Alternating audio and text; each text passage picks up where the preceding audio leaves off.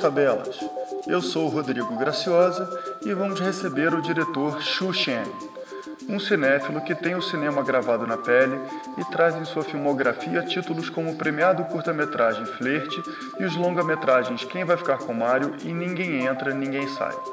Em nossa conversa, Chu fala sobre a importância das relações interpessoais numa carreira no audiovisual, de como a cinefilia criou o cineasta e muito mais. Na quinta-feira em que gravamos nosso episódio, 13 de maio de 2021, dia em que a assinatura da Lei Áurea completa 133 anos, houve manifestações contra a desigualdade e o racismo em todo o Brasil.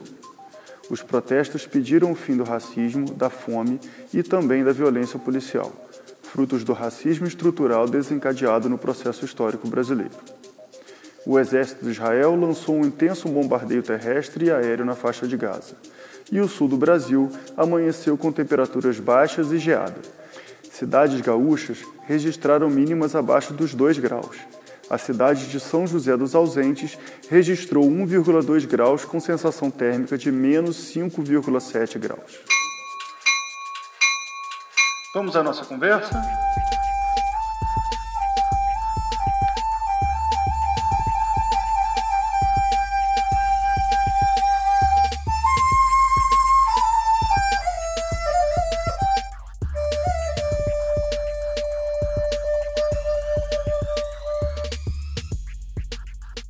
Bom, Chu, bem-vindo. Obrigado por estar aqui com a gente. Eu queria saber um pouco da tua trajetória. Você tem uma trajetória que é muito singular, porque você é um cara que traz cinema na tua pele, né, tatuado na tua pele. E eu fui olhar a sua, a sua, filmografia, você assim tem uma filmografia super extensa, como assistente de direção, você já é um diretor que, que filma regularmente, né, que começou a dirigir e tem sempre projetos. Queria que você contasse a sua trajetória, né, como você começou no cinema, mas que você falasse também um pouquinho de como você conseguiu se articular para fazer tanta coisa, com tanta gente diferente, né, atuar em tanto nesse leque tão extenso do, do nosso cinema. Rodrigo, quero te agradecer porque você inaugurou na minha vida intelectual o primeiro podcast que eu participo, nunca participei, então te agradeço. A minha formação profissional é o seguinte: eu sempre fui muito cinéfilo desde criança, sempre fui muito apaixonado em ver filme, para cinema, via três, quatro filmes por dia, desde adolescente, criança mesmo. E eu nem ia trabalhar em cinema, meu pai queria que eu fosse médico, mas não estava rolando, não estava batendo. E eu sempre digo para todo mundo Cara, a gente só tem uma vida, não adianta daqui a 40 anos se arrependendo do que ter feito. Então eu, eu, resolvi investir. Eu nem sabia, porque eu sou de uma geração mais antiga, só tinha faculdade de cinema na UF, não existia nenhuma outra faculdade de cinema, nem particular aqui no Rio de Janeiro, só existia a UF, e era muito competitiva. Quando eu soube que existia essa faculdade, que eu não fazia ideia que existia, eu soube por acaso, eu falei, vou fazer. Contrariando meu pai, que ficou brabo, mas enfim, paciência. Mas eu falei, eu preciso fazer, senão não, não vou conseguir. Levei dois, três anos para passar na faculdade, porque ela era muito competitiva, era no nível de uma medicina, porque eles vinham gente do Brasil inteiro para tentar, mas no terceiro ano, terceira vez que eu fiz vestibular, que na época vestibular, eu consegui passar, graças a Deus. E eu dei sorte que eu peguei uma turma que me ajudou muito em motivação, que foi uma turma que hoje em dia está aí no mercado e, tipo assim, é uma geração maravilhosa. É Rosane Svartman, André Pérez, Duda Weisman, Marcelo Guru, é Fabrício que começou a custar de cano, isso aqui. Então, é o Ralph Thumb, que... Então, eu peguei uma geração que, puta que pariu, era cinema na veia mesmo, todo mundo. Todo mundo tinha uma paixão muito grande. E, e quando a gente fala cinema, tem aquela coisa assim, ah, estudante de cinema da UF é muito voltado para o cinema autoral, Glauber Rocha. Sim, também, mas também com foco de produto comercial. O que, que é importante nós entendermos, nós que fazemos audiovisual? Nós fazemos parte de uma indústria então de entretenimento, então não tem isso, só faço cinema autoral, só faço não tem, abraçamos tudo. Eu já dei palestra em várias faculdades de cinema e eu sempre batalhei para que mudasse esse nome. Não é faculdade de cinema, isso já é coisa velha, é faculdade de audiovisual, porque a gente abraça todas as mídias, nós trabalhamos em tudo: cinema, TV, comercial, documentário, streaming, canal de YouTube, é tudo, tudo está valendo para a gente. Foi assim que eu comecei. Estudei cinema, levei os anos lá na faculdade, batalhei, fui correr atrás que a faculdade eu formei, mas a faculdade não me levou para o mercado de trabalho. Entendi STIC, tipo, se vira. Então, o que, que eu fiz? Eu fui na do STIC, que é o Sindicato dos Técnicos da Indústria de Cinema aqui no Rio de Janeiro, peguei uma lista, porque naquela época a internet estava caminhando. Peguei uma lista impressa das produtoras do Rio de Janeiro e fui pessoalmente, não era e-mail, currículo, não, fui pessoalmente, botei minha cara a tapa, bati em cara produtora para pedir trabalho de estágio. Olha, Graciosa, eu levei 50 nãos, bati em 50 potes, levei 50 nãos. Se eu não tivesse dentro de mim de que era isso que eu queria, eu tinha desistido na vigésima porta, não tenho dúvida. Imagina, se bater 20 portas, não. Mas eu falei, eu não vou desistir. Na 50 porta, eu dei muita sorte, porque era na LC Barreto, eles estavam produzindo na época o Quis Companheiro, foi em 96. E eu dei de cara com a Lucy Barreto, que era dona produtora. E ela realmente estava precisando de um estagiário. Eu cheguei na hora certa. Se eu tivesse vindo em outra ocasião, eu não teria pego. Então, dei sorte de vir com motivação consegui o, o estágio, conheci a pessoa que é o meu mentor profissional, que é o Ricardo Favila. Ricardo Favila, não sei se conhece, é um diretor, ele foi assim de direção há muito tempo, hoje em dia ele é diretor, roteirista, produtor. E ele foi meu mentor profissional. Ele abraçou o meu trabalho, viu que eu tinha paixão pelo trabalho, que eu fazia tudo muito bem. E o Favila foi um cara que me abraçou. Acabou o filme e me levou para vários outros filmes para trabalhar com ele. Então, esse foi o meu início. Eu sempre falo para as pessoas que é muito importante para quem está começando a gente se abraçar algum mentor, alguém que acredite na gente. Isso é fundamental. Para que isso aconteça, você tem que mostrar um bom trabalho. Então, teve esse caminho que, graças a Deus, aconteceu, e daí em diante eu segui caminho próprio. Também tive a grande sorte de conhecer a minha irmã da vida, que é a Cris D'Amato, conhecia num projeto e daí em diante também fiz muitos trabalhos com a Cris, a gente fez muita parceria bonita e aí foi. Então a nossa vida profissional, a gente conhece muitas pessoas que a gente chama de família, né? Cada projeto que a gente faz, né, Graciosa? Você tem um envolvimento muito grande com as pessoas naquele projeto. Imagina ficar dois, três, quatro meses no projeto vendo aquelas pessoas todos os dias. É mais do que a família da tua casa, você tem uma relação muito maior. Então, se você não se dá bem com essas pessoas, não dá certo. E eu, graças a Deus, eu sempre fui muito apegado às pessoas, eu sou muito família, eu abraço as pessoas, quero ajudar. Eu nunca fui de uma geração, graças a Deus, que houve uma geração que era o famoso tira da reta. Graças a Deus as pessoas não têm muito mais esse pensamento, né? Pelo menos eu não tenho mais visto isso. As pessoas estão se ajudando. Outro pensamento que é maravilhoso também, graças a Deus, é esse universo do bullying, do assédio moral. Isso, graças a Deus, também é uma coisa que está ficando passado.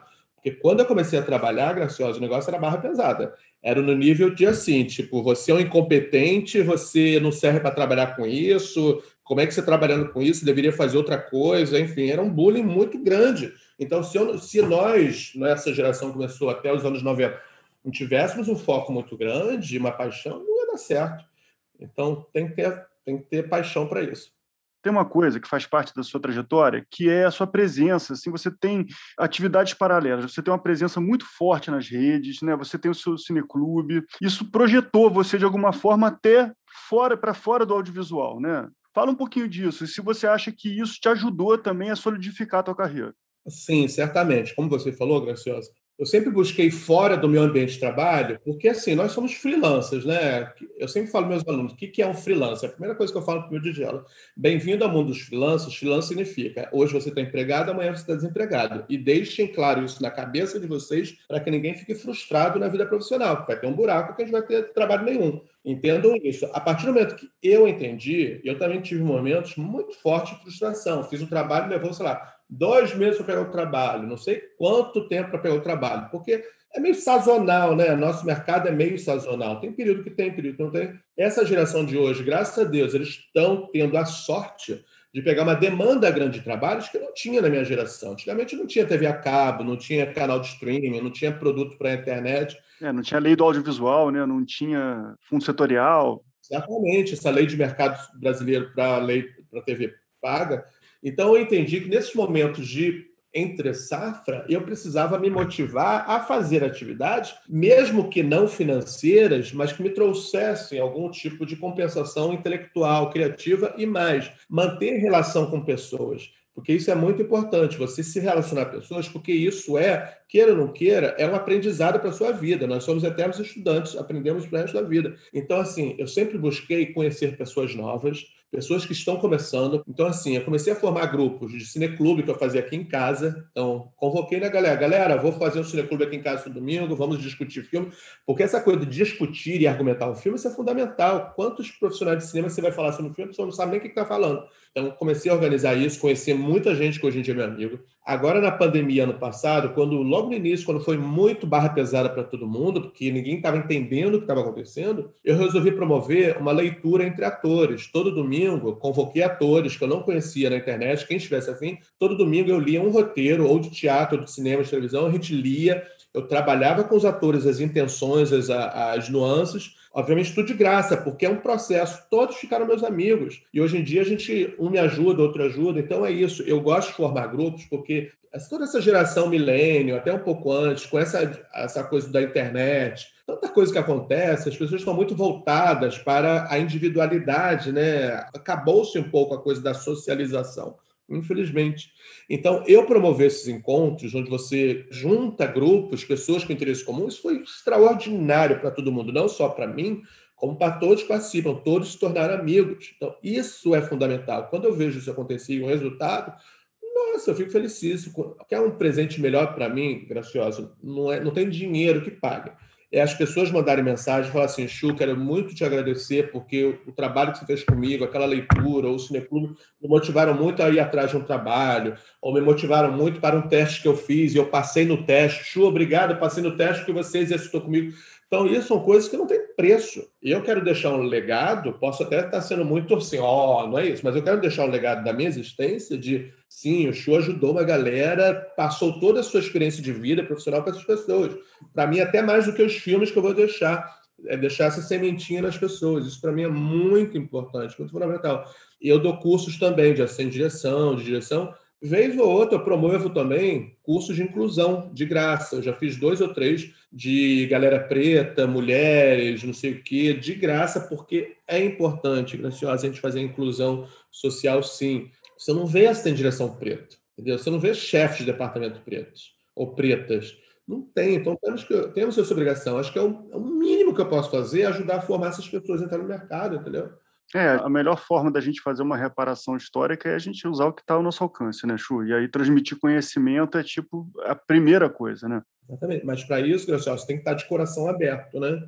E, e Chu, nessa trajetória, né, que passou por toda a sua experiência profissional, passa pela sua atuação nas redes, por esses grupos que você forma, né, isso tudo, né, faz com que as pessoas se interessem pelo que você tem a dizer. E aí, é, eu acho que hoje em dia, talvez o maior desafio que a gente tem para quem quer produzir conteúdo, né, é fazer com que as pessoas se interessem pelo que você tem a dizer. Eu queria que você falasse um pouco disso. Qual é o caminho que você acha para que as pessoas se interessem pelo que você tem a dizer? Ansiosa. é, talvez. É a pergunta de um milhão de dólares, né?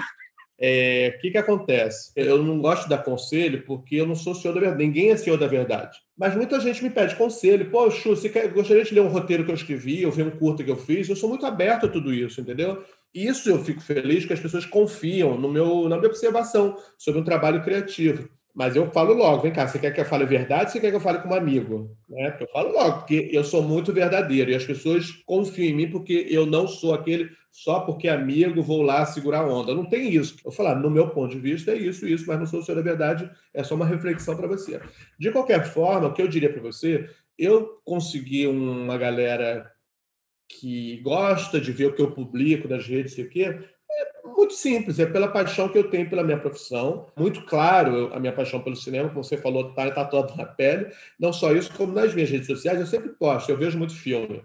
Nossa, Ju, como é que você vê filme? Eu vejo mesmo, não adianta. E todos os filmes que eu vejo, eu faço uma resenha, não é crítica, é uma resenha pequena e posto. E as pessoas gostam. Poxa, adorei. Você postou um filme que eu estava querendo ver algo sobre o tema parecido. Então as pessoas escrevem, me escrevem, poxa, me dá uma referência de um filme que eu sei que você gosta muito. Então eu virei, de certa forma, uma referência para uma galera cinéfila, porque a cinefilia fala muito alto em mim, mais do que a profissional show de cinema. Então, isso é legal, porque motiva. Tem um menino, menino que hoje em dia já é adulto, Felipe Lopes, não sei se já ouviu falar, o Felipe Lopes hoje em dia ele é o fodão lá da Vitrine Filmes. Mas o Felipe, eu conheci ele quando eu tinha 16 anos de idade, quando ele estava em dúvida se deveria fazer cinema. Por quê? Porque cinema, quando você fala que alguém vai fazer cinema, vai estudar cinema, vem é a mesma coisa, vou ser ator, atriz. Para as pessoas responsáveis por ele, para os pais, para quem está próximo, fica um lugar muito sombrio, tipo, é mais um desempregado na vida, porque o que é fazer cinema? É, é muito abstrato isso, né? Então, obviamente, que a família fica preocupada porque vê que o futuro profissional das pessoas está meio assim, num lugar meio irregular. Então, ele estava muito inseguro pela cobrança dos pais, etc. Tal. Eu falei para ele, é um papo muito franco com ele, cara eu te conheço há um tempo, nós somos amigos, criamos essa relação porque você é cinéfilo, eu também sou cinéfilo. Na minha trajetória, que é muito parecida contigo, eu também tive insegurança sobre ser cinema. Meu pai queria que eu fosse médico. Então, como eu sinto que você tem paixão por isso, aí eu falei tudo para ele. Eu dei o meu exemplo de ter estudado na UF, o que, que ele iria encontrar na UF, para não ter uma expectativa muito grande, mas abraçar e aproveitar tudo que a faculdade oferece. Porque que acontece, Graciela? Tem muitos alunos que vão na faculdade, mas não estudam, estão lá para zoar, não sei o quê. Você tem que aproveitar o que a faculdade tem de melhor. Então, se motiva. Duas coisas que eu uso, duas palavras que eu uso sempre para qualquer aluno é você tem que ser proativo e você tem que surpreender. Proatividade é ir atrás. Surpreender é tudo que você faça na vida, surpreenda a você e aos outros tanto na sua vida pessoal ou profissional. Você tem que surpreender, que se você não surpreender no seu trabalho, não vai chamar atenção. Você vai ser mais um na vida profissional. Eu, como diretor, se eu não surpreender de alguma forma com a minha identidade na hora de dirigir, vai ser mais um filme na vida aí que ninguém nem sabe o que é. Fotógrafo, se o fotógrafo não tiver uma luz, isso é muito evidente. Ah, a luz é bonita, a luz é isso. Se não tiver algo que chama atenção, não sei o quê, não vai surpreender, vai ser mais um no mercado. Então, para qualquer área é isso. Então, eu deixei muito claro para o Felipe que é isso, já que é isso, vai batendo. Hoje em dia, toda vez que a gente se encontra, ele me agradece demais por eu ter sido a pessoa que motivou ele a fazer o cinema, porque ele estava a um passo de desistir de fazer. Então, é isso. É, eu acredito que sim, quem quiser fazer cinema é possível, mas você tem que se dedicar, você tem que amar o que você faz, senão não vai rolar, senão vai para frente. Você não vai surpreender, como eu falei, porque você não tem isso dentro de você. Eu sei que eu sou muito colado com produtores. Como eu estou aqui na área da direção, nessa coisa de formação de equipe profissional, todas as áreas. Ah, vamos, vamos escolher um fotógrafo, um figurinista, um maquiador. São tipos de características que o produtor quer. Do que, que ele vê como qualidade, do que, que ele não vê como qualidade naquele profissional. Não, não vamos chamar fulano por causa disso, não vamos chamar fulano por causa disso. Então, você vê que se você não for uma pessoa que surpreenda, não vai rolar. E isso, muitas vezes, eu acho que isso é uma coisa que é importante para todo mundo do nosso setor ouvir, que muitas vezes essas características né, não passam exatamente pela qualidade técnica da pessoa, né? Tem muito de postura profissional, né? Fala um pouquinho disso. Postura profissional é o seguinte: como eu estava falando para você, essa geração do bullying, do assédio moral, graças a Deus isso foi para fora. Até dentro da Globo, nas grandes redes de emissoras, isso está rolando. Tem ouvidoria dentro da Globo. Então, essa questão do assédio moral isso é fundamental. Não se pode mais em dia.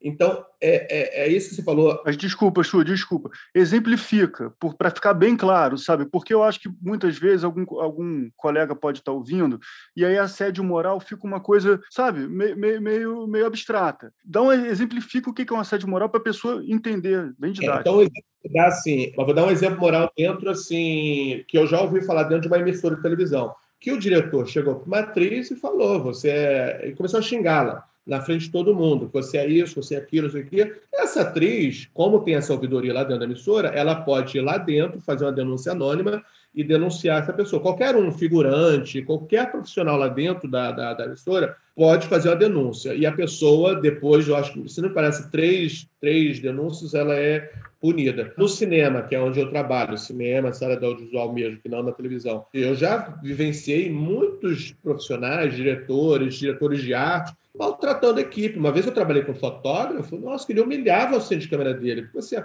chegava ali e falava assim: você é idiota, você é incompetente, você não deveria estar aqui. Não tem mais isso, porque, como eu falei, na hora da escolha de um profissional, na hora que a gente está no processo de escolha de profissional, certamente quem está nessa mesa da escolha vai falar: não chama essa pessoa, porque essa pessoa tem mania de humilhar as pessoas. A gente não vai chamar. Porque o que, que acontece? Hoje em dia, as produções, com a questão orçamentária que está cada vez mais enxuta, a questão da lei de fundo tutorial que foi para cacete no momento, a Ancine, toda essa confusão, então as produções estão mais enxutas, então elas não querem ter risco. Nenhum produtor, gracioso, quer ter risco. O que quer ter risco? Não só a nível técnico, de contratar um profissional que não tenha qualidades, como também alguém que não tenha as qualidades de relacionamento com a equipe que está trabalhando com ela. E isso é muito prejudicial ao filme por todos os motivos. Quando você discute com alguém, o set para por meia hora. Meia hora é muito dinheiro, então para, fica uma relação ruim, as pessoas não trabalham legal, Você vê uma empresa como a Netflix, por exemplo. Netflix, todas, todo projeto que é feito lá dentro, eles fazem uma seleção criteriosa de todo mundo que vai trabalhar, não só de equipe, como elenco, etc. Eles veem a ficha de todo mundo para ver se essa pessoa tem na ficha dela algum histórico de assédio moral. Não sei se você sabe disso, mas existe. E não só isso, existem palestras lá, que todos os profissionais que trabalham lá já me falaram, onde nessa palestra, ou e-mail, quer que seja, é, existe um comunicado interno da Netflix em relação a essa postura, conduta profissional, em todos os níveis, assédio moral, sexual, o que quer que seja. Não pode, hoje em dia não pode. Até por causa desses exemplos que a gente tem nos Estados Unidos, milhões de processos que acontecem. Processo de 20, 30 anos atrás, que agora as pessoas estão denunciando. Então, você falou sobre relacionamento, é muito importante, ninguém quer hoje em dia, Graciano, porque isso prejudica o produtor, prejudica o filme, até a carreira comercial de um filme prejudica, entendeu? É, é muito importante, sim. E aí né, você deu alguns exemplos de coisas que são extremos, né? Mas mesmo em pequenas atitudes, né, Chu? Que às vezes é você não ter uma atitude colaborativa, né? Ou você... Eu acho que no Brasil tem, a gente é um pouco contaminado por uma certa informalidade que faz a gente ser menos profissional, né? E eu acho que nesse sentido é ruim. É bom ser amigo das pessoas, né? É ótimo ser amigo das pessoas, mas o ambiente de trabalho, a postura tem que ser totalmente profissional, né? Não dá para levar isso você falou muito importante, eu falei isso esses dias. Amigos, amigos, negócio à parte. Essa, essa, esse ditado não existe à toa. Assim, nós somos todos amigos. Eu digo sempre que nós somos amigos de profissão, mas a gente não pode trazer esse oba-oba, essa informalidade, como você falou, para o set de filmagem, porque não vai funcionar. A gente tem que entender o lugar de cada um. Eu já filmei muitos Estados Unidos. Não tem isso. As pessoas são sérias e profissionais. Não tem essa, essa, essa interação. Cada um faz o seu, as pessoas nem se olham, cada um faz o seu. E aqui no Brasil tem isso, tem essa mistura, ainda mais no Rio de Janeiro. Eu mesmo, quando eu falo assim, a gente tem que se evitar essa coisa da impulsividade, eu também sou um pouco. Eu sou, gente, eu sou escorpiano. Então, escorpiano, infelizmente, é isso, é exclusivo. Eu até peço desculpa para alguns filmes que eu trabalhei, que na impulsividade, por alguma crise que teve, eu até fui grosseiro com a pessoa, mas eu peço mil desculpas a quem foi, não sei o quê. Isso é um processo, entendeu? Para todos os níveis, a questão do machismo tóxico, tudo isso, né? Tudo isso é um processo de aprendizagem, né? Porque a gente vem de uma geração, né, Graciosa? Eu mais velho que você, mas eu acho que você pegou essa rebarba de uma cultura, de uma educação onde era isso mesmo. Entendeu? É, Nós é fomos criados machistas, né? Fomos criados machistas, racistas, homofóbicos, né? Todos nós na infância recebemos essa informação, né? Hoje em dia é um trabalho, né, para você se livrar disso e, né? É um processo mesmo. Então, assim, a gente tem que pedir desculpas mesmo. É sempre importante. Desculpa por isso, desculpa por aquilo. Entender que é processo mesmo para todo mundo. Graças a Deus, a mentalidade das pessoas está mudando muito. Essa nova geração já vem com uma cabeça totalmente diferente da nossa, entendeu? Já tem uma interação maior entre questão de gênero, raça, etc. E tal. Mas a, a gente ainda está apanhando um pouco, porque realmente é muito difícil. E aí você vê que realmente era muito doida a sociedade. Eu vejo muito filme, às vezes eu vejo filmes brasileiros dos anos 70, 80, eu falei, caramba, meu Deus, hoje em dia jamais seria feito isso. É verdade, né? É. E, Chu, pegando um, pouco o gancho do que a gente está falando, né? Porque você falou uma coisa que é a pressão do set, né? Você falou em algum momento aí que você às vezes se exaltou pela pressão do set. Então, assim, o nosso trabalho, quando a gente está na produção, né? Tá ali filmando e tal, tem essa característica meio de gincana, né? Que é você, pô, ter uma entrega num determinado tempo, né, sem poder gastar dinheiro, tem uma pressão muito grande, né? E aí eu te pergunto, aí eu vou entrar num tema um pouco polêmico, mas você, se você acha que o modelo de produção que a gente tem no Brasil não provoca um pouco mais de pressão na gente, sabe? Porque de alguma forma a gente tem períodos de pré reduzidos, né? A gente tem orçamentos pequenos, isso significa menos tempo para fazer as coisas no set, menos ferramentas, menos equipe. Então, fala um pouquinho disso, né? Como o nosso modelo de produção influencia nessa coisa da humana mesmo, de como a gente aguenta isso, sabe? É, eu, eu posso responder isso, porque quando eu comecei a filmar, em 96, era um processo de produção totalmente diferente de hoje, porque era uma outra, um outro orçamento, era um outro olhar sobre tudo, enfim. O que, que acontece? Quando eu comecei a trabalhar, todos os filmes, todos os filmes, qualquer projeto tinha pelo menos dois meses de preparação e dois meses de filmagem. Isso era clássico. Eram oito semanas de preparação e oito semanas de filmagem. Alguns até mais de oito semanas, dez, doze, etc e tal. E todos os projetos eram assim. De uns tempos para cá, de uns tempos que eu digo de uns 15 anos para cá, aqui no cinema do Rio de Janeiro, principalmente, começou-se a produzir um esquema de, de, de produção de filmes onde se diminuiu essa quantidade de semanas de preparação e semanas de filmagem. Não sei dizer se por qual motivo, mas entendo que talvez pela redução de orçamento dos projetos.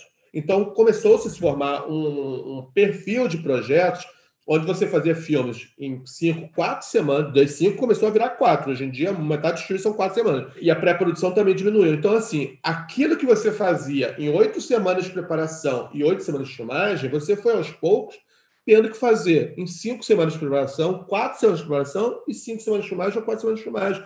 E é o mesmo roteiro, Gracioso. O roteiro não diminuiu a metade das páginas. O roteiro é exatamente o mesmo, não diminuiu. Então, aquele mesmo roteiro que você fazia em oito semanas de preparação e oito semanas de filmagem, agora a gente faz um mês de preparação e um mês de filmagem. Olha que loucura. O que, que isso quer dizer para nós profissionais? Houve um afunilamento de profissionais no sentido de que o profissional lento não trabalha mais. Eu estava conversando com o Afonso Beato esses dias, ele falou exatamente isso. Ele comentou sobre os grandes fotógrafos, o Vitório Storaro e outros grandes, não trabalham mais hoje em dia nos Estados Unidos. Trabalham quando o diretor quer aquele, o Vitório Storaro. Mas, de uma forma geral, eles não trabalham mais no mercado, porque eles são muito bons, mas são lentos. Tem todo um outro processo de raciocínio sobre a formação da luz. Então, são lentos.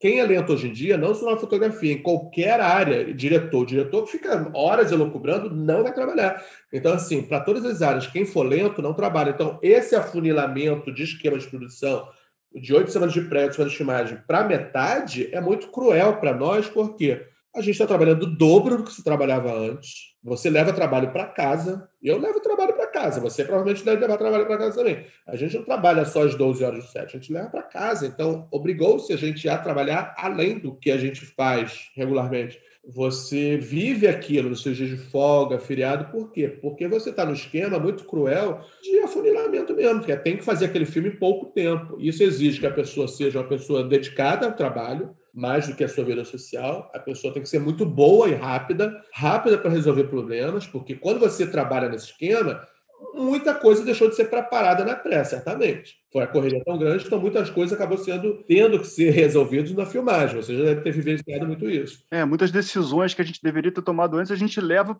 para o momento, para o calor do momento, né? Exatamente para o calor do momento set, mas você também não pode ficar uma hora discutindo aquilo. E você, como fotógrafo, como diretor, a gente tem que resolver na hora, porque o produtor exige isso, você não pode deixar de filmar a cena. Eu, como diretor, nos contratos que eu assino como diretor, eu, como diretor, eu tenho que me certificar que eu não vou deixar sobrar a cena. Existe um cumprimento que o produtor pede, aquele planejamento. Se são quatro semanas de filmagem, eu tenho que cumprir as quatro semanas, eu não posso estourar nenhum dia. Isso, para mim, é muito fundamental É um compromisso com o material, né? Que você vai entregar. Né? Justamente, porque se eu não entregar no prazo, eu estou acarretando um prejuízo para a produção que não interessa. Então, eles não queremos você porque você não está garantindo que vai cumprir no prazo. Não querem. Eu trabalhei uma vez num filme, Graciosa, você viu como é que é muito cruel, né?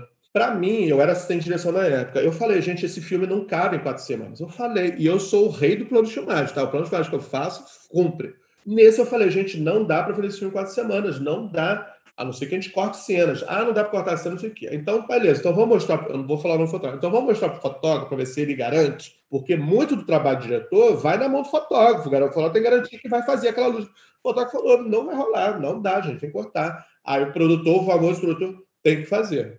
Aí, quando você pressiona um diretor e um produtor contra a parede, tem que fazer, uma coisa que você previamente já diz que não dá, como é que faz, Graciosa? É, é muito delicado, né? Delicado. Você tem duas opções. Eu, como profissional, e você, como fotógrafo, tem duas opções. Ou eu abraço o projeto e vamos nessa, e aí, obviamente, quem temos qualidade vai dançar, mas você cumpre. Ou você diz, gente, obrigado, então deixa para a próxima, não vou fazer o trabalho. Eu vejo uma terceira opção.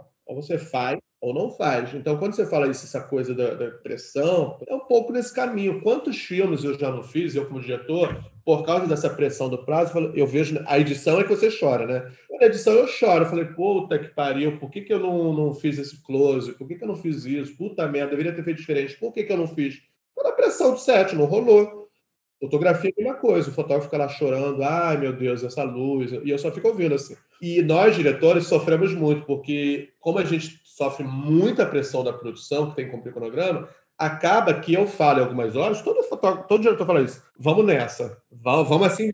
Quantas vezes você, como fotógrafo, viu esse diretor? Vamos nessa, vamos assim mesmo, não tem tempo. E aí você vai ver o material na pós, aí o fotógrafo fica lá todo o tempo na pós. Falei que vai ficar ruim, não falei, e você assim. Não, mas é, é, Mas, por exemplo, isso não é uma exclusividade do diretor, né? Eu, como fotógrafo, eu passo por isso muitas vezes. Tem uma hora que a gente está ali, a gente tem que resolver uma cena, e aí eu, eu, como fotógrafo, eu assino a fotografia, qualquer problema da fotografia é meu, porque eu sou responsável, eu assino.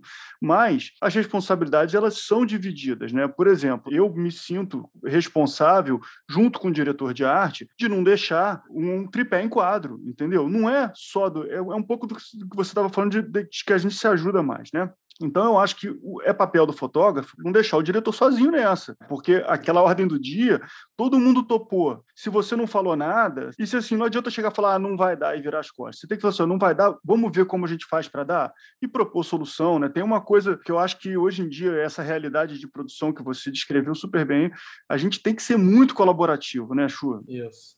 Eu entendo que quando eu sou contratado por um produtor, eu preciso abrir uma parceria com o produtor. Se eu sei que ele tem uma questão orçamentária, eu preciso ajudar. Eu não posso ter um pensamento tipo, ah, foda-se, deixa estourar. Não tem isso. Eu preciso ser parceiro que isso até me prejudica. Eu vou virar no mercado aquele diretor que estoura orçamento. Eu não quero ter isso para mim. Da mesma forma, como equilibrar isso com a minha capacitação criativa? Eu também não quero ficar queimado no mercado, nem você como fotógrafo, ninguém quer ser queimado, de ver um filme e você ver que ficou um filme lambão. Aquele filme, sabe, o filme lambão, aquele filme feito nas coxas, que nitidamente você vê que está mal feito.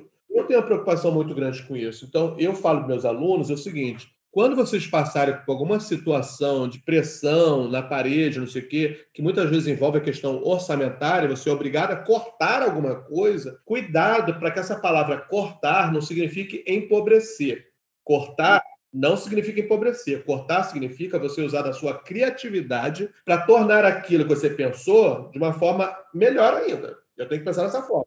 É, porque senão qualquer filme de 200 milhões de dólares era bom, né? Exatamente. E não é verdade. Tem muito filme de 200 milhões que é uma porcaria, né? E tem muito filme feito com baixo orçamento que é ótimo, porque são as escolhas, né? Não é o equipamento que vai fazer o filme ser bom, né? É a escolha que você faz do uso que você faz, né? Por isso que eu, que eu corroboro com a minha opinião em relação ao que a gente está falando nisso, sobre a situação do fotógrafo muita coisa da fotografia está indo para pós-produção, mas não, muita coisa da fotografia, por isso que é fundamental o fotógrafo, graças a Deus, eu sou um profissional que vai perdurar muito tempo, é necessário um bom fotógrafo na filmagem para colaboração com o seu diretor nesses momentos quando pinta uma dificuldade dessa. É no momento do set que resolve, isso não tem pós-produção no mundo que resolva, que é a questão da decupagem, né, da criatividade para resolver um problema que aconteceu naquele momento e começou a chover. Como é que a gente faz? E a atriz ficou doente. Como é que a gente continua fazendo essa cena? Temos que resolver na hora. Isso não se resolve depois. Não, e não só os problemas, né, Chu? É na hora que você está ali, né? Que você está pensando uh, a cena, né? Você está vendo a mise-en-scène. É você, por exemplo, elaborar um plano que seja narrativo, que seja criativo, né? Você, você propor melhoras na mise-en-scène para que funcione melhor para a cinematografia. Às vezes, é, às vezes é uma marca do ator que vai chegar numa luz que naquele momento significa muito para o roteiro. Sei lá, são essas coisas, né? Claro, claro. São coisas do set de filmagem, não adianta. Porque depois não adianta chorar. Então, eu acredito muito nessa relação parceria com fotógrafo, por isso que, assim, quando o produtor fala quem você quer que seja fotógrafo, quem você quer que seja diretor de arte, quem você quer que seja figurino, qualquer um profissional dessa área criativa, eu quero chamar uma pessoa com quem eu tenho uma relação não de conflito, porque eu não quero trabalhar você, ninguém quer trabalhar com um profissional que você ter conflito, pelo amor de Deus.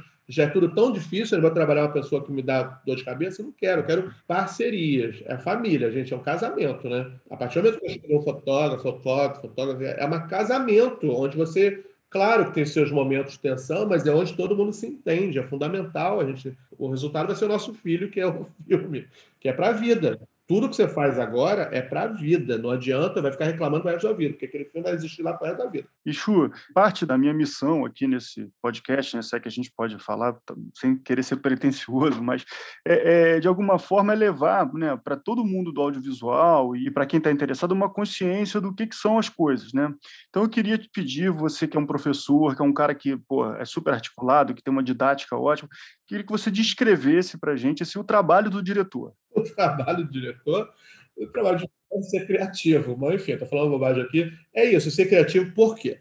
Diretor é você pegar um projeto, ou seja, um projeto autoral ou um projeto como diretor contratado. São duas vertentes totalmente diferentes, que eu quero deixar claro. Quando você é um diretor autoral, você escreveu o seu roteiro, você vai atrás do seu projeto, você vai dirigir um projeto seu, onde você tem domínio 10 mil por cento daquele projeto. Tudo que você fizer é um ato seu, de escolha sua. Quando você é um diretor contratado, é um outro pensamento. Você está dirigindo para um projeto de uma pessoa que te contratou para fazer aquele projeto. Então, toda a sua parte criativa vai continuar, mas sobre a demanda de um produtor, como que ele quer esse filme. Entendeu? Então é importante a gente entender esses dois lados. A partir do momento que eu tenho um roteiro em mãos, é usar da criatividade para poder tirar todas aquelas informações que estão no roteiro para uma imagem, para um filme que vai ser produzido. Só que é, é tem uma coisa interessante quando eu, eu, faço um exercício com meus alunos, que é o seguinte: eu dou o um mesmo roteiro para todos os alunos, eu quero que todos eles decupem e façam um conceito sobre o filme. Graciosa é muito bom, porque cada um faz um filme diferente. E o que eu quero dizer é o seguinte: o diretor ele tem que buscar a sua individualidade. Quem sou eu? Qual é a minha trajetória e como que eu quero ser visto pelo mundo? Que nem você fotógrafo. Como que eu quero que as pessoas vejam minha fotografia? Então, como que eu quero que as pessoas entendam como é o Chu como diretor? Para isso, eu tenho que buscar minha identidade. Se eu não buscar minha identidade, se eu dirigir igual a todo mundo, não valeu a pena. Né? Eu não tive um destaque. Então, esse exercício que eu faço aos alunos é muito bom, porque eu começo a ver e eu exploro isso com os alunos.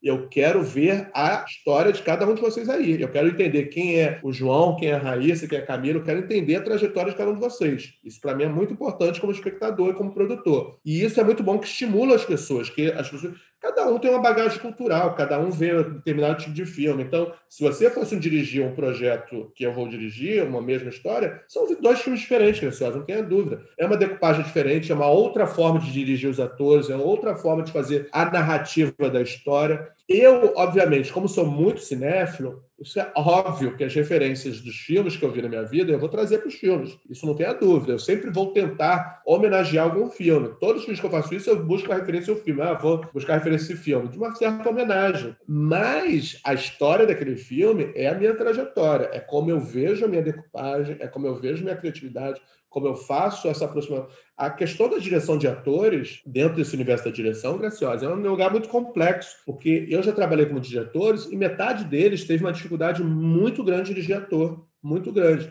Você já dirigiu o ator, né? Porque você já fez um curso, mas essa o ator intimida. Quando você não tem uma relação com o ator, quando você não tem uma um approach com o ator e com a atriz, intimida, porque o ator tá nesse lugar de um pedestal que às vezes assusta quando você nunca trabalhou com o ator. Então, eu já trabalhei com atores que tinham medo de falar com o ator, literalmente tinham medo de falar com o ator. Aí pediam para mim, assim, direção, passar recado para o ator. E eu achava aquilo estranhíssimo. E isso é ruim para o ator, porque o ator fica inseguro, porque não está tendo relação com o diretor. Como é que um ator vai conseguir dar vida ao personagem se ele não teve um approach com o diretor, se não houve uma simbiose? Porque essa relação do diretor com o ator é uma simbiose, tem que estar ali conectados. Então, não rolou como eu fui observando esses exemplos de diretores que não conseguiam se relacionar com o ator, eu falei, eu, show, quando dirigi, eu não quero ser esse diretor. Eu preciso ter esse approach com o ator, porque para mim, Graciosa, sem querer desmerecer trabalho de fotografia de ninguém, mas para mim o primeiro lugar é o ator. É ele que me interessa no filme. É ele. Ele que vai ser tudo para o filme. O primeiro lugar é sempre o ator. É, eles carregam o filme, né? Toda a dramaturgia está tudo expresso ali, né? Na, emoção que aquele ator está vivenciando, né, Chu? Porque isso é muito louco, né? Eu acho que as pessoas não têm muita consciência de que o trabalho de um ator é experimentar uma emoção, né, cara? E então isso exige uma técnica, um mergulho, né? um aprofundamento naquilo que realmente é, é, é um trabalho muito complexo, né? Eu, eu antes de, pro, de trabalhar com cinema, eu não tinha essa consciência. Então eu tinha uma visão um pouco preconceituosa do ator, sabe? Coisa meio boba. Quando eu vi os atores trabalharem de perto, cara, aquilo me tocou profundamente, sabe? Porque, né, você deve ter passado por isso muitas vezes, né? Eu, às vezes eu tô na câmera ali, pô, quando eu vejo uma cena, uma, um bom ator, né, cara, eu me emociono, muitas vezes eu me emociono. Claro. E eu acho muito fundamental isso que a gente está falando, Graçosa. Quando eu falo assim, em primeiro lugar para o meu ator, que o ator interfere no trabalho do, do fotógrafo. Quando você entende que aquela, aquela cena vai ter uma emoção, e às vezes a emoção vem na hora. Quantos fotógrafos eu não filmei que quando viu que o ator virou alguma coisa, ele pega a câmera, ou ele tira a câmera do tripé e corre para a cara do ator, ou fecha a lente, porque é isso. A gente tem que entender que a simbiose é para todo mundo. Os fotógrafos têm que ter uma sensibilidade, às vezes muito maior do que o diretor, de entender. Não vai ser o diretor que vai falar, pega a câmera e vai lá fecha a lente. São vocês que fazem, às vezes, sem falar com o diretor. E eu, como diretor, quando eu vejo isso, o fotógrafo fazendo isso, eu, falto, eu falar que falta gozar, porque eu acho isso lindo. Lindo, lindo, lindo. Quando vocês tomam a atitude, sem eu, diretor, falar, é porque vocês entenderam que precisa daquilo. Precisa. Então, eu fico muito mesmo, a, a, relação, por isso que eu digo, a gente não tem pós-produção que faça isso. É o toque vai lá, porque é a sensibilidade que acontece na hora. Isso é muito lindo, é a, a luz. Quando você entende que a, a, cena é uma cena de emoção, eu amo o fotógrafo que trabalha a emoção da cena pela luz. É uma cena melancólica, tum, tum, tum, é uma cena colorida, alegre, é trabalhar com emoção para mim isso é fundamental sempre, entendeu? E aí eu entendo vocês fotógrafos, esse caminho natural que muitos querem para a direção, porque a relação de vocês com o ator é tão sangue, natural querer dirigir. Você mesmo está querendo dirigir, né? é, eu não sei, é, eu tenho mais vontade de escrever do que dirigir, mas eu acho que eu, eu naturalmente já sou, se eu aprender a escrever bem, né, eu naturalmente vou estar habilitado a dirigir, porque eu já tenho um domínio da cinematografia, né, de decupagem, dos planos e tal. É isso. E para finalizar essa pergunta da direção, é muito importante para o diretor, quem quiser ser diretor, saber trabalhar em equipe, gente, isso é fundamental. Quando você sabe trabalhar em equipe, entende as funções de cada um da tua equipe, o que cada um faz, você obtém o melhor de todo mundo. E outra coisa que vai parecer bobagem, saber o nome de cada um. Quando você sabe o nome de cada pessoa, em vez de falar o contra-regra, o camareira, quando você chama Maria, João, Chiquinho, isso você ganha as pessoas, aí virou família mesmo. Isso é muito importante, sabe? Essa relação humana entre as pessoas. Isso é, é, é fundamental. E vamos falar aqui um pouquinho de gênero, né? Você é um cara cinéfilo, que pensa os filmes, né? Porque você, quando vê um filme, você vai fazer uma nota para você postar no seu Facebook, isso exige de você, né, um pensamento um pouco mais elaborado do que simplesmente ver o filme. Então, assim, eu queria que você falasse assim de como isso te ajudou a construir gênero e falar um pouquinho de gênero mesmo, sabe? Dos elementos que a gente usa para construir o gênero, de como conduzir um filme para o gênero, porque eu acho que no Brasil a gente tem uma, uma a nossa cinematografia não aposta muito em gêneros diversificados, aposta muito na comédia, né? Por uma questão da natureza da comédia, acho que ela se adequa melhor à nossa produção, né? Mas eu fico achando que em algum lugar a gente tem uma dificuldade de transitar entre os gêneros. E aí eu queria que você me dissesse se você acha que isso é verdade e se for verdade, o que você acha que tem que melhorar para isso? É, essa pergunta eu acho que tem duas situações que é o seguinte: penso eu que essa falta de variedade de gênero na, na indústria de cinema é muito pelo pouco interesse do público brasileiro. E isso é fato. Você vê que todas as vezes que apostaram num filme de terror, num filme de suspense, não deu certo, porque o público brasileiro não consegue consumir esses gêneros aqui. Tanto é que não se produz muito. Existe até algo, hoje em dia, está se tentando novamente. Essa série Cidade Invisível da Netflix investiu na fantasia, deu certo. Me parece muito, posso estar enganado, sei lá, filmes como Tropa de Elite, é, eles reabriram essa possibilidade de se discutir o gênero novamente no Brasil. Porque você pensa, por exemplo, cinema policial, gênero policial, fez muito sucesso no Brasil nos anos 60, 70, 80, mas muito sucesso. Os maiores sucessos de bilheteria era esse gênero. Sei lá, Lúcio Flávio, Assalto ao Trem Pagador, todos esses filmes fizeram muito sucesso. Mas aí teve um buraco, não teve mais. Aí ficou esse buraco que no Brasil tem uma coisa interessante. O cinema no Brasil ele é meio, fala assim, sazonal. O que eu quero dizer que sazonal? Um filme faz sucesso, aí resolve fazer 10 filmes em cima daquele tema. Aí desgasta. Então vai fazer um filme da favela, vem 20 filmes de favela. Aí não dá certo. Faz o Tropa de Elite, vem 20 querendo ser Tropa de Elite. Não dá certo. Faz um filme que se passa no sertão, sei lá da onde, fazem 20 iguais. Então é um pouco isso. Mesma coisa é ator. Um ator faz sucesso, vai chamar o cara para fazer 50 filmes. Então eu acho que existe um certo desgaste. O que é importante é ter uma variedade de gênero para atender todo mundo. Mas, infelizmente, o público brasileiro ainda não conseguiu absorver alguns gêneros. Como eu falei, assim, terror, suspense ainda está engateando um pouco. Rezo muito para que consiga consolidar, porque é importante ter essa variedade. Quando eu comento sobre gêneros, é porque eu, como cinéfilo, eu absorvo tudo. Sou apaixonado por todos os gêneros, todos, de cabo a rabo.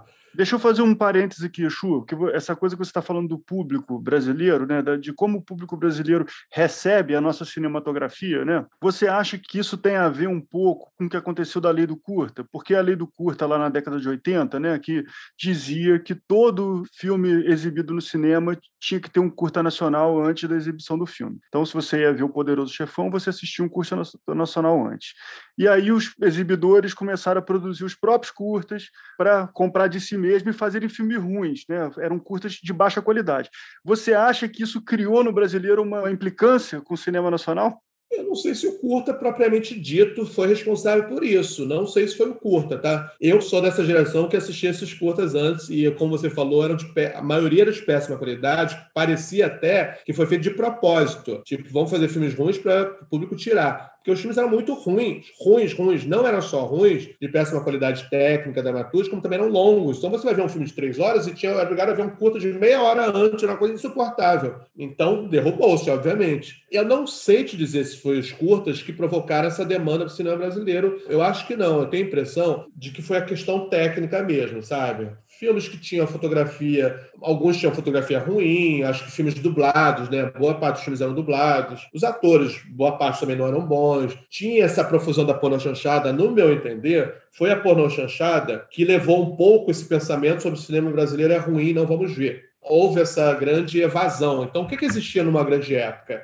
Eram os filmes por chanchada, eram os filmes infantis, trapalhões, sei lá o quê. Então o cinema brasileiro ficou um pouco nesse lugar. Claro que tinha as exceções, às vezes saía um pichote, saía isso, saía aquilo, mas eram filmes adultos, né? Enfim. Tenho a impressão, não, não acho que foram as curtas, tenho a impressão de que foi a, a, o tipo de gênero que se colocou para o cinema brasileiro consumir. Aí pessoal preferiu ver filme americano. Então, esse preconceito perdurou. Essa coisa por chanchada é clássica. Todo mundo culpa por chanchada como responsável pela invasão do público brasileiro. Mas, graças a Deus, de umas décadas para cá, com essa coisa da retomada, em relação à qualidade técnica, nenhum espectador pode reclamar. Graças a Deus, vocês fotógrafos, técnicos de som, de arte, todos a qualidade é invejável a nível internacional mesmo, entendeu? Não podemos reclamar. Tem aquela eterna desculpa, ah, porque o roteiro brasileiro não é bom. Aí todo mundo fala que o cinema argentino, pior, o filme argentino de quinta categoria é melhor que o brasileiro, porque faz essa comparação de que o argentino produz melhor. Muita gente fala isso. Pode ser que sim, pode ser que não, enfim. Realmente tem questão de roteiro, mas nós temos hoje em dia, graças a Deus, uma geração muito boa de roteiristas. Inclusive, invadiram essa área da, da, das séries, que estão fazendo muito sucesso, trabalhando gênero, policial, suspense, comédia, etc. Tal.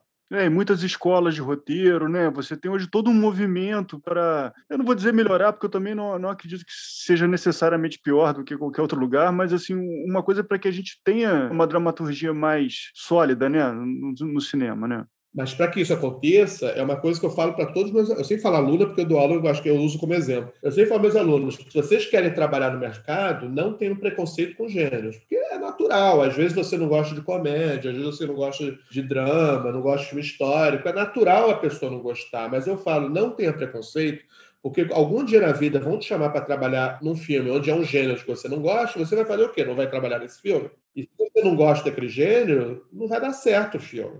Eu não posso fazer um filme de um gênero que eu não gosto desse gênero, não vai dar certo, porque eu não estou me dedicando a ele, eu não vou entender o que, que ele é. Teve um filme que me convidaram uma vez para dirigir, que eu falei, olha, vou agradecer, mas não vou fazer, porque eu não ia conseguir entender. Por mais que eu estudasse, visse 50 mil filmes, não estava dentro de mim, entendeu? Aquele, não era nem gênero, era narrativa, era história, entendeu? Quando vai no universo, principalmente relacionado a esporte, porque sabe que eu não gosto de esporte. Mas não quer dizer que eu não vá fazer um filme de futebol nem nada, mas aquele específico não estava dentro do meu sangue, eu não ia conseguir. Aí eu ia me sentir mal, porque eu não ia dar o que o produtor ia querer, eu não ia me dedicar mil por cento, porque eu não entendia, não adianta, gente. Mas eu, de certa forma, eu abraço todos os gêneros, que eu amo mesmo. Meu sonho é fazer um filme de terror, te juro por Deus. Mas quem vai investir no filme de terror agora? Eu vou, querer fazer um curta de terror ainda, vou bancar no meu bolso, que eu preciso exercitar isso. É, o terror é um gênero ótimo para você exercitar coisas formais, né? Trabalhar nos planos, nos climas, né? É um, é um... Fotografia, então, filmes de terror é presente para qualquer fotógrafo, diretor de arte, porque é tudo em cima da atmosfera mesmo, como você falou, né? do que você está vendo, né? É muito visual. É meu sonho. Eu vou fazer esse filme de terror. Bom, vamos falar disso, Chuva. A gente começou já a entrar numa coisa que me interessa muito. Eu acho que se discute muito pouco, né? Pelo menos no, no que eu tenho consumido de conteúdo sobre audiovisual, que é isso, né? O que, que são esses elementos que constroem o gênero? Né? Você citou já um pouquinho aí que, que o terror é uma coisa construída em cima do visual, né? Do som. Enfim, fala um pouco disso, por favor. É, isso, isso é muito importante quando você fez a pergunta o que é um diretor se o diretor não entende de narrativa, não entende dos gêneros, não vai rolar. Não só gênero, é uma coisa que eu obrigo todos os meus alunos. Vocês têm que estudar a história do cinema mundial Por quê? Você tem que estudar o que é o expressionismo alemão, o que é a novela vague, o que é o cinema novo brasileiro, o que é dogma dinamarquês. Você tem que entender o neorrealismo italiano. Nós temos que entender isso. Eu fico triste quando eu trabalho com o sinal que não faz ideia do que é o neorrealismo italiano. Gente, você trabalha com cinema, isso faz parte. Nós temos que estudar. Porque se eu quero fazer um filme de terror, muito provável eu vou buscar alguma referência em expressionismo alemão, vai ter alguma coisa ali, entendeu? Porque tá ali, a gênese tá lá. Se eu quero fazer um drama que fale sobre o social, sobre a figura marginal, eu vou buscar a gênese no neorrealismo italiano. Então, isso tem que estar. Não só, acho que antes do gênero, é entender a história mundial e os seus movimentos, porque cada movimento cinematográfico tem a sua narrativa, tem a sua estética, por exemplo, novela e vague Ninguém sabe que foi Godard que criou a linguagem do jump cut no filme Acossado. As pessoas acham ah, surgiu. Não é isso, entendeu? Então a gente tem que entender disso. Cinema novo, cinema marginal, o que, que é isso? Hoje em dia, muitos filmes brasileiros estão buscando a essência do cinema novo, cinema marginal, que é o cinema independente, feito a, sem dinheiro, feito com não atores. É, é aí, entendeu? É aí que a gente busca as coisas. Na questão do gênero, na sua narrativa, é muito importante entender o que, que cada gênero traz para a gente. Quando eu falei para você, no caso do terror, que é muito visual, eu posso fazer um filme de terror, Graciola, sem diálogos, só com clima. Você sabe disso. Eu posso fazer um filme só com clima. Eu posso fazer uma comédia só com clima, sem diálogo. Já que Tati fez isso, meu tio, um filme praticamente sem diálogo, só com visual. Entendeu? Então, se eu não entendo que eu, como diretor, e você, como fotógrafo, a gente consegue compor uma ação, uma narrativa sem diálogo, porque eu sempre falo para os atores, eu prefiro uma cena de um ator sem diálogo que uma, uma cena com diálogo. Para mim é mais difícil trabalhar uma cena sem diálogo com o ator. Eu trabalhei uma vez com um ator, Poxa, Chu, mas tem pouca fala para mim, meu querido. Não pensa nisso como personagem. Não é questão de quantidade de falas é a essência do seu personagem. Seu personagem pode ser um personagem silencioso. Trabalha isso daqui. Olha, você pega os filmes do Scorsese, Coppola, aqueles filmes de Poderoso Chefão, quantos personagens que tem só na figura dele, entendeu? Você entende para a pessoa só na imagem dele, você não precisa falar, e você fica assim, caralho, esse personagem é muito foda. É, tem muita informação na expressão corporal, né, no que o rosto da pessoa transmite, né? Isso é fundamental. Então, assim, eu sei que cinema de terror, drama, eu sempre penso de uma forma como fazer essa cena de uma forma visual. Isso para todos os gêneros. Drama, obviamente, de uma forma, comédia de outra, terror de outra, um filme de ação outra. Eu agora dirigi um filme. Pela primeira vez eu trabalhei com gênero policial. Nunca tinha feito. Já tinha feito uma cena pequena aqui ali, um tiro aqui, um ali, mas não como gênero policial mas eu abracei agora um filme que era uma mistura de gêneros. Ele era comédia, policial e musical. Eu também amo musical com todas as minhas forças. Todo filme eu sempre fio cenas musical. Eu falo para o ah, posso botar cena musical?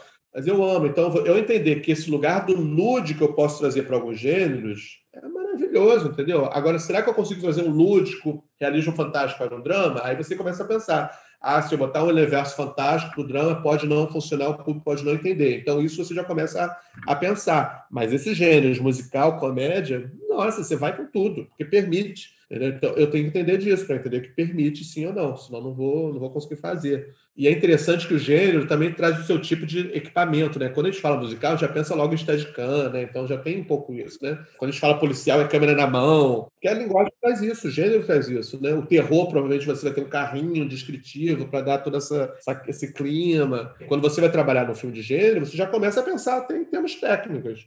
É, porque tem esses códigos, né, que são as coisas que a gente associa ao gênero, né? São coisas que você pode pensar que é um clichê, mas não. São códigos que a gente está acostumado a ver, que quando você vê, você já associa de cara, né? Então você já se reconhece naquele lugar, né?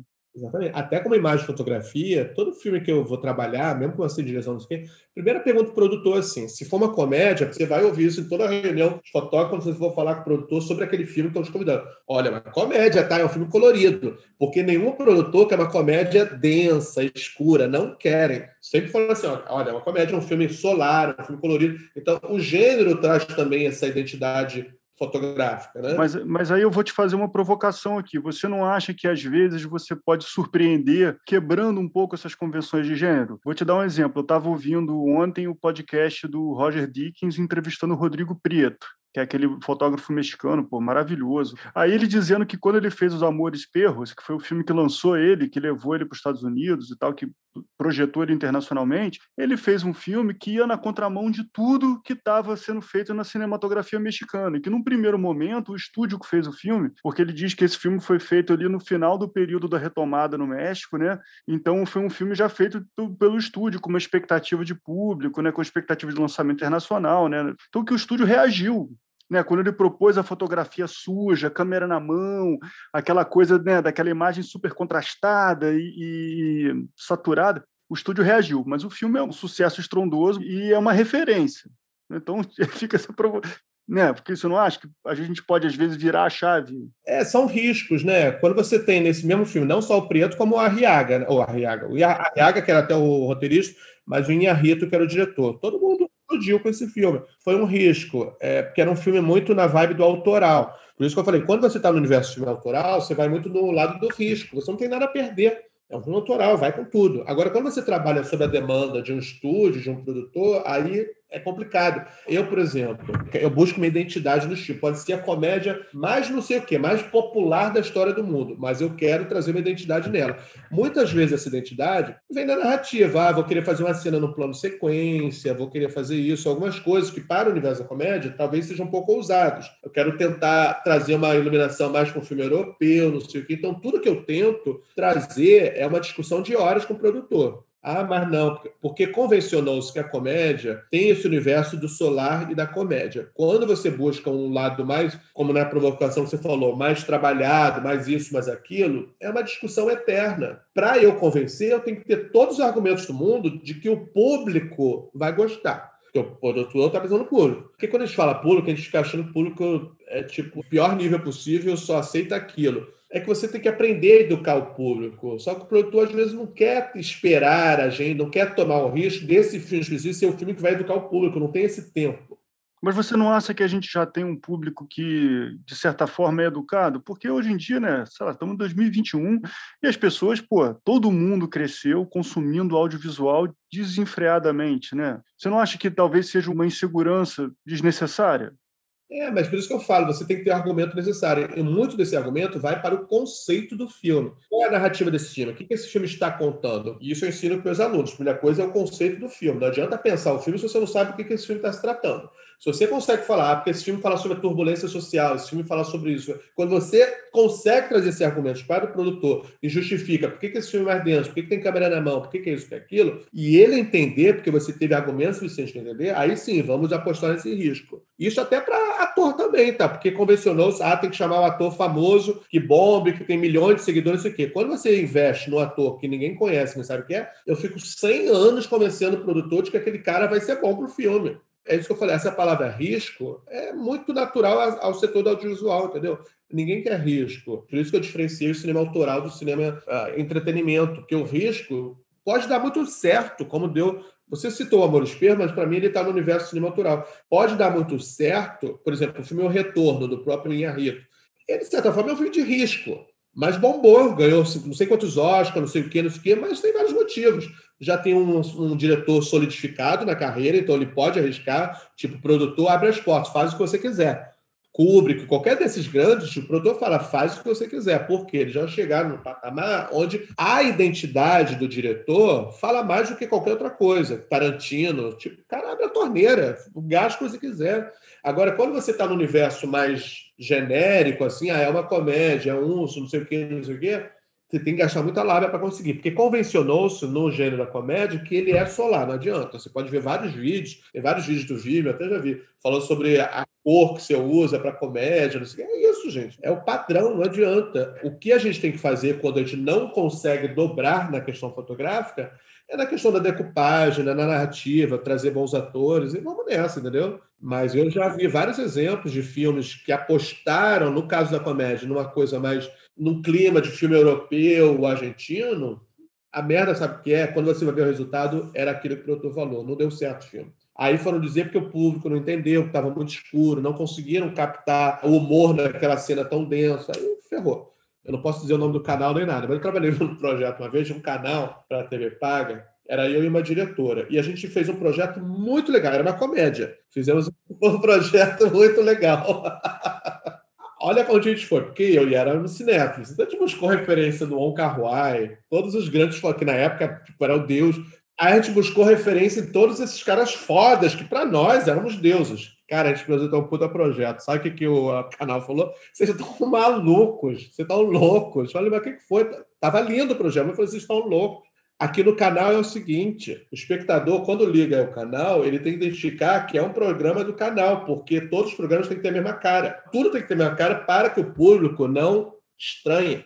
Então, esse exemplo que eu estou dando para você vai um pouco para o audiovisual. O público não pode estranhar, porque a partir do momento que o público estranha, graciosa, ele já saiu quando eu digo sair do filme, não é literalmente sair do filme da sala de cinema. Ele já saiu daquela história. Ele já não está mais conectado àquele projeto. Então é um risco. Se vai arriscar um, negócio, um projeto que custa 10 milhões, como é que a gente arrisca? Entendeu? Você acha que nós, do audiovisual, a gente tem uma dificuldade de ver os projetos como produtos? Porque você agora deu uma ótima descrição agora do que é um produto audiovisual, né?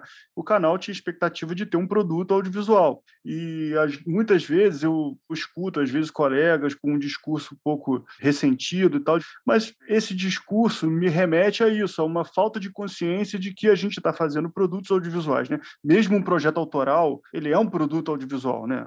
Sim, sim. Tem os diretores que eu trabalhei, e eu leio também muito, assim como você, eu leio muito. Então, eu leio entrevistas de diretores frustrados, porque aquele filme dele não teve público. Aí você vai ver o filme do cara, porra, é um filme mega autoral. Como é que uma pessoa que tem uma expectativa de fazer um filme autoral vai achar que vai dar para ter público? Entendeu? Acho que é um, uma crise de entendimento do que, que é o projeto dele. Para quem que meu filme está falando? É, teve um aluno até meu agora, falou, Chu, o que você achou do meu roteiro? Eu adorei teu roteiro, mas ele não se comunica com o público. Fique sabendo disso. Não era uma crítica que eu estava fazendo para ele, é só para ele não ter uma expectativa de achar que vai ser um negócio caralho, não sei o quê, porque provavelmente não vai ter, porque não tem essa comunicação. Então é importante, todo projeto que a gente for fazer é a quem se destina esse projeto? Isso faz parte de qualquer projeto audiovisual. Você vai pegar as bíblias dos projetos, está lá, público-alvo. Né? Qual é o público-alvo? Está lá, classe A, B, C, idade tal a tal, não sei o quê. Isso é muito importante para a gente entender a projeção desse projeto. É um produto, sim, tanto como você falou muito bem, tanto autoral quanto do, da indústria, do entretenimento. Eu tenho certeza que pode ser o autor de cineasta mais autoral, mais experimental do mundo. O sonho dele, obviamente, é que esse projeto tenha uma grande visibilidade com o público, né? Isso eu não tenho dúvida. Ninguém vai fazer um filme só para ele você mesmo quer investir na, na coisa de conteúdo, roteiro, etc. Esses roteiros que você vai criar, para que público se destina? Porque vai ser a primeira pergunta quando você for fazer um pitching, uma apresentação, você não tem a dúvida. Primeira coisa, o cara vai te perguntar: para quem se destina esse público? E como você acha que você pode trabalhar melhor essa consciência de público?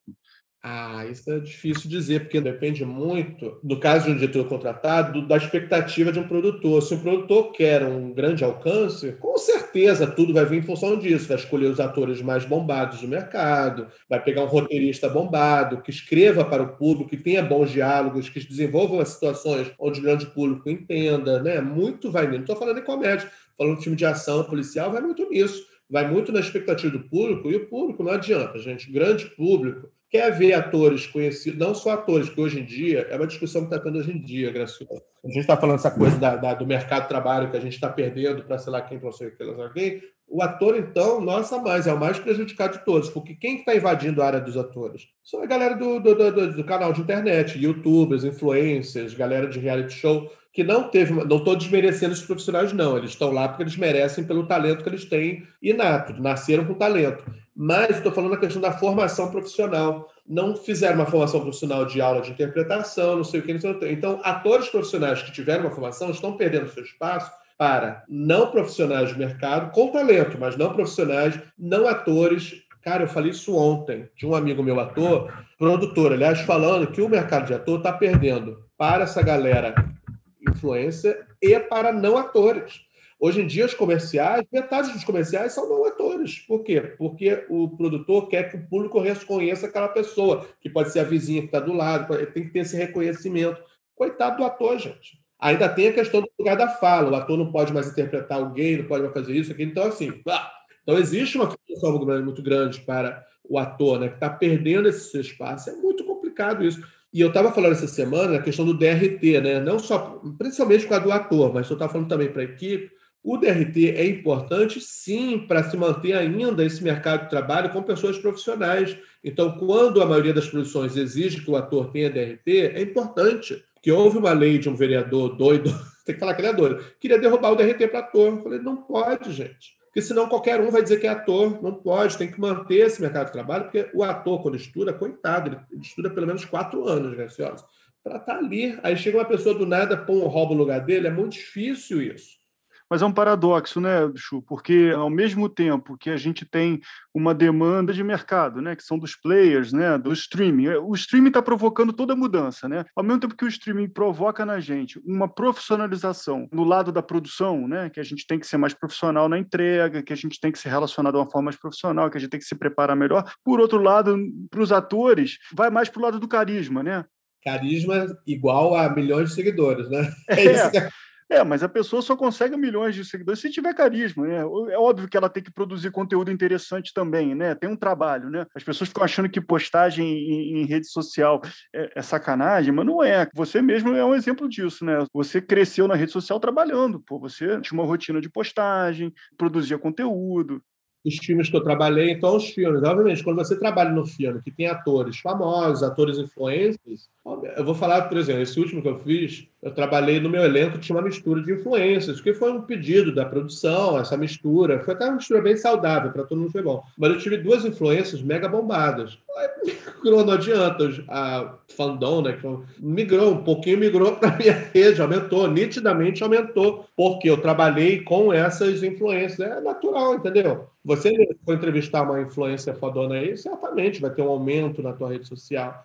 E é muito curioso essa coisa da pandemia, né? Isso aconteceu com todo mundo, aconteceu com você, aconteceu um pouco comigo, da gente catalisar um pouco essa nossa falta de demanda do trabalho para, pelo menos, lidar com essa questão, é, com, compartilhar a experiência com outras pessoas, falar um pouco, ou dar aula, o que que seja. Então, todo mundo se voltou para a rede social. Eu estou vendo toda hora no meu Instagram assim, pessoas que eu nunca imaginei que fossem dar aula ou que fossem dar live, não sei o quê, agora já trabalhando nesse universo, entendeu? Quem imaginar o Ari Fontoura bombando na rede social com o Instagram dele? Ele bombou, bombou, entendeu? Porque as pessoas estão descobrindo um lugar que nunca, se, se não tivesse a pandemia, muito provável, metade das pessoas nem iam criar conta no Instagram nem nada. A pandemia provocou essa migração muito grande para a rede social, que as pessoas precisam ser vistas a gente está trancado dentro de casa. Como é que a gente vai ser visto trancado dentro de casa, Graciosa? Então as pessoas precisam continuar a ser vistas.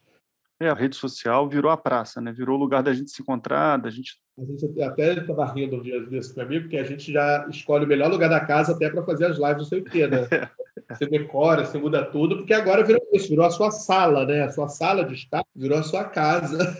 Engraçado.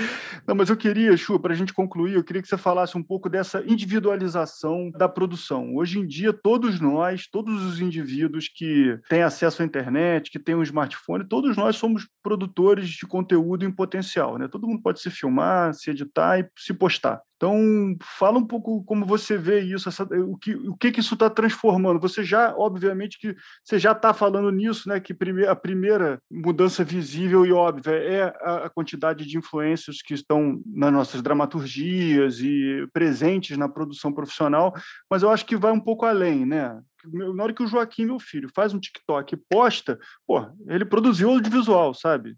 Então, assim, a gente está. É uma revolução, né? Que, que começou agora, a gente está vivendo ela, mas para onde você acha que isso vai, né? O que, que você acha que vai acontecer com isso? Olha, eu vejo por um lado saudável, porque eu estou pensando assim, na minha geração, eu entrei na UF em 1990. Puta que pariu, a gente não tinha nada. Para poder gravar alguma, filmar alguma coisa, era uma câmera VHS, que eu tinha que implorar para a faculdade liberar para a gente gravar com uma câmera VHS ou pegar uma câmera Bolex que tinha, mas tinha que ter negativo. Então, nós não tínhamos essa parte prática que essa geração de hoje, graças a Deus, tem. Eu, de certa forma, invejo muito, eu tenho muita inveja dessa galera, porque eles conseguem, como você falou, seu filho, sei lá, de 3, 4 anos, já, já, já, já produz conteúdo. Tem uma frase, quando eu dei uma palestra uma vez, na Festival do Rio, eu comecei a palestra falando uma frase, eu não lembro exatamente qual, do Steven Sonderberg, que é um diretor de cinema independente que também trabalha com, com grandes blockbusters americanos. A frase dele é o seguinte: pegue seu celular, grave, parabéns, você já é o diretor. Entendeu? É, é isso. Hoje em dia você. Não queria falar a palavra banalização, mas hoje em dia qualquer um pode ser diretor, qualquer um pode ser fotógrafo, Ator profissional ainda não, porque graças a Deus ainda exige-se um DRT. Mas diretor, qualquer um pode ser diretor. Fotógrafo, qualquer um pode ser, porque o público, de uma forma geral, não vai avaliar o trabalho de fotógrafo, vai dizer assim, porra, que luz do caralho. Não, ele vai ver um produto audiovisual, está vendo aquilo.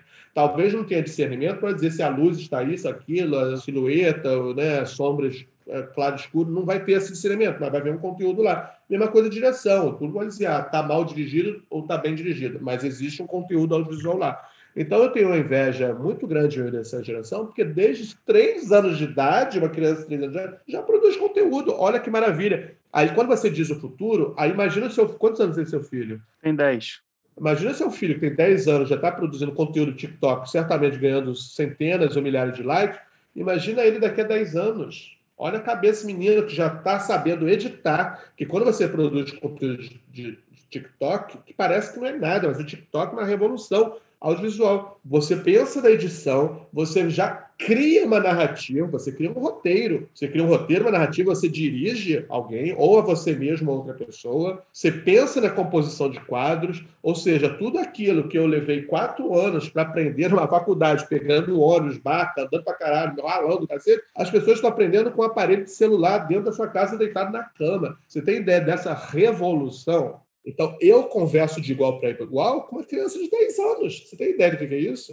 A gente falar de roteiro, de narrativa, de, de juro por Deus, um dia desse eu estava falando de roteiro com uma criança de 10 anos. Entendeu? É uma coisa extraordinária isso, entendeu? E, e você poder produzir essa coisa, por exemplo, da fotografia, com o advento do cinema digital, é muito fácil hoje ser de fotógrafo. Hoje, um boom de profissionais de mercado com o do cinema digital. Essa geração 5D é verdade, a gente não pode fugir disso. Não só fotógrafos, como diretores. Muitos diretores surgiram nesse boom. Você pega uma câmera e sai filmando. Assim como a minha geração provavelmente pegou a câmera VHS e saiu gravando aí, saiu né, fazendo filmes. É só a questão técnica que mudou, mas a geração VHS também, muita gente aprendeu fazendo filme ali. Então, assim, eu quero ver do lado positivo, quero ver que a gente vai estar formando gerações muito capazes desde cedo mesmo, raciocínio narrativa. Quem sabe eles fazem uma grande revolução narrativa. Vai vir um novo movimento cinematográfico de fazer cinema que a nossa geração ainda não fez. Não houve o neorrealismo, não houve o expressionismo alemão, não teve nada disso há um bom tempo. No meu entender, a última grande revolução de linguagem veio com dogma dinamarquês, que já tem mais de 20 anos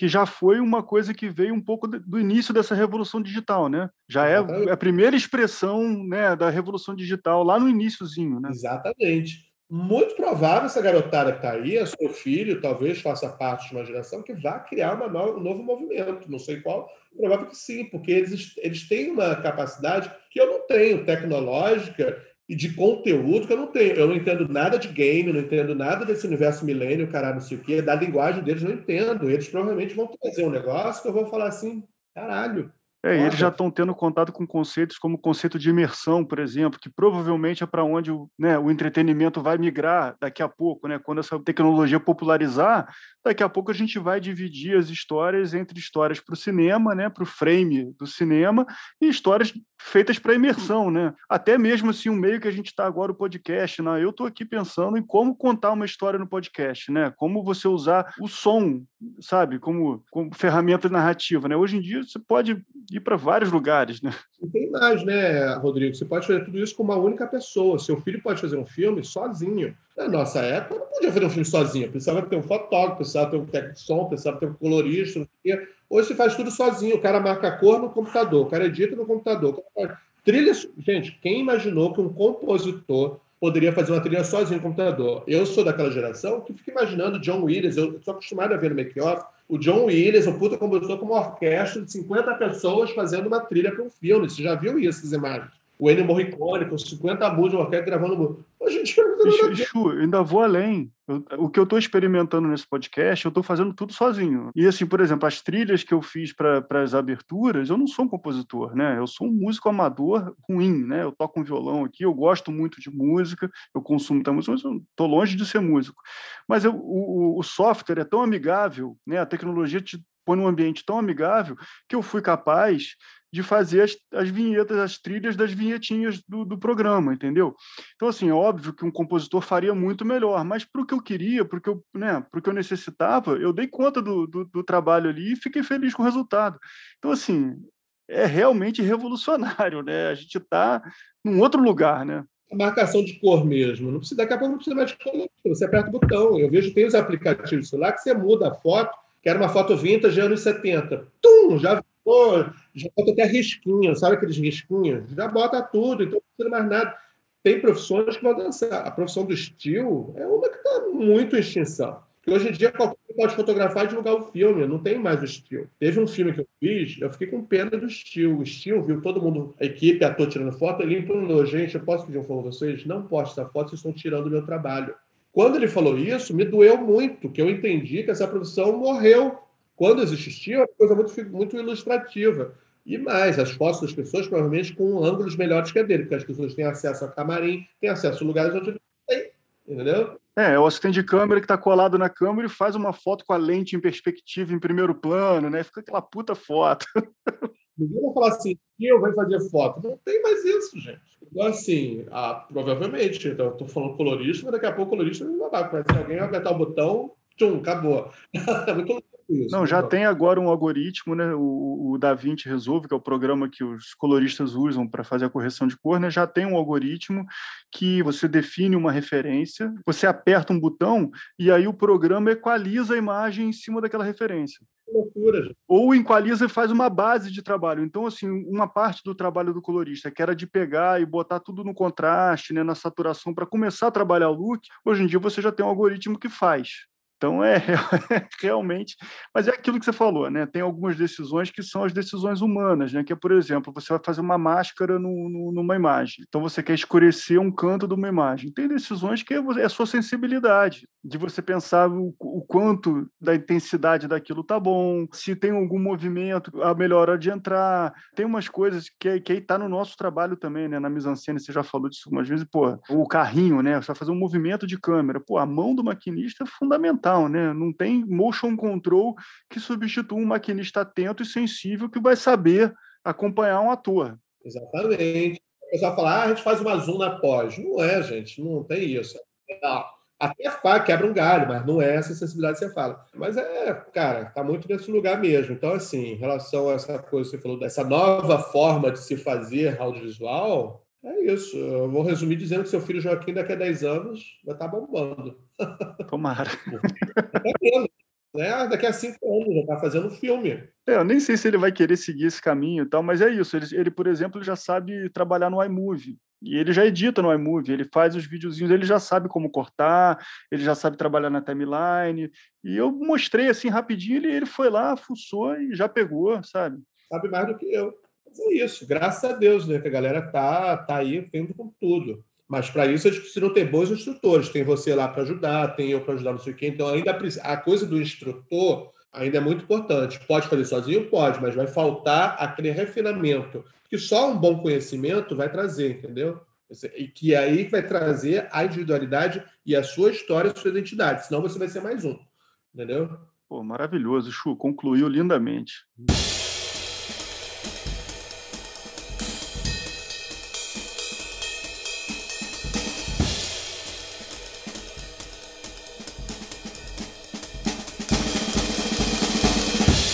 Aqui termina a nossa conversa.